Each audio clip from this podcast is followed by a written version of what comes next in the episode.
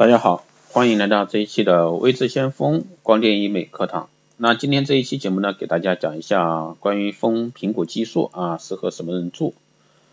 那在生活中呢，很多人都是爱美的，希望自己拥有的甜美苹果肌，因此呢，一些爱美者会选择做丰苹果肌手术。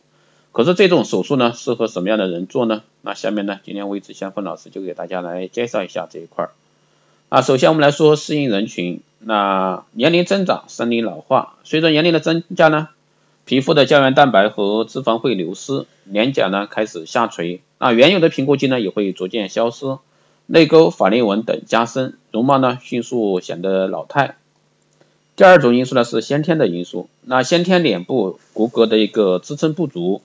即颧骨部位啊羡慕表现为颧骨宽起平，那上颌骨呢？前凸如龅牙状，那泪沟、法令纹明显等，那此类问题呢，都是因为遗传、后天骨骼发育等问题造成的，严重时呢，就需要依靠手术来解决。那一般呢，苹果肌是一个需要有柔软度与弹性的一个位置，因此呢，接近人体组织的填充物效果也会较佳。那在国外呢，苹果肌注射大多以大分子玻尿酸为主。维持效果呢能达一年一年啊甚至以上，因为个人体质差异有所不同啊。那在国内呢都采用已经取得国家食药监局批准的一个小分子玻尿酸和胶原蛋白，同时来施打塑造一个苹果肌，那效果呢也是相当不错。当然还是有做大分子的啊。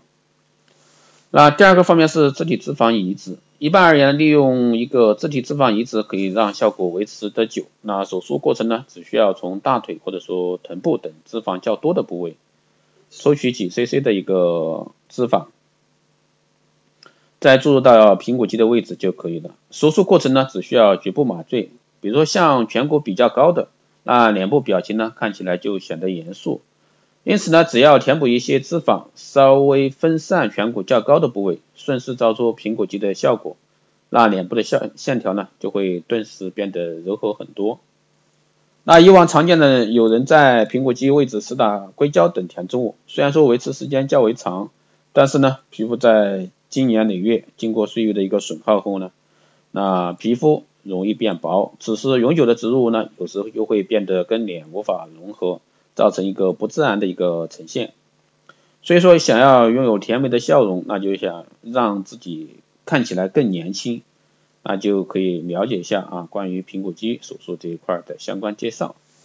那其实，在光电的课程里面有很多关于这方面的介绍，如果说大家感兴趣的话，都可以去听一下啊。那希望呢对大家在这一块有所帮助。啊，以上呢就是简短的给大家讲解了一个什么样的人啊适合做一个丰苹果肌。好的，今天这一节课就是这样啊，谢谢大家的收听。如果说你有任何问题，都可以在后台私信，也可以加微知先锋老师的微信二八二四七八六七幺三二八二四七八六七幺三，备注电台听众可以快速通过。更多内容呢，也可以关注新浪微博微知先锋获取更多资讯。如果说大家对光电医美课程的感兴趣，也可以在后台私信报名啊。好的，这期节目就是这样，我们下期再见。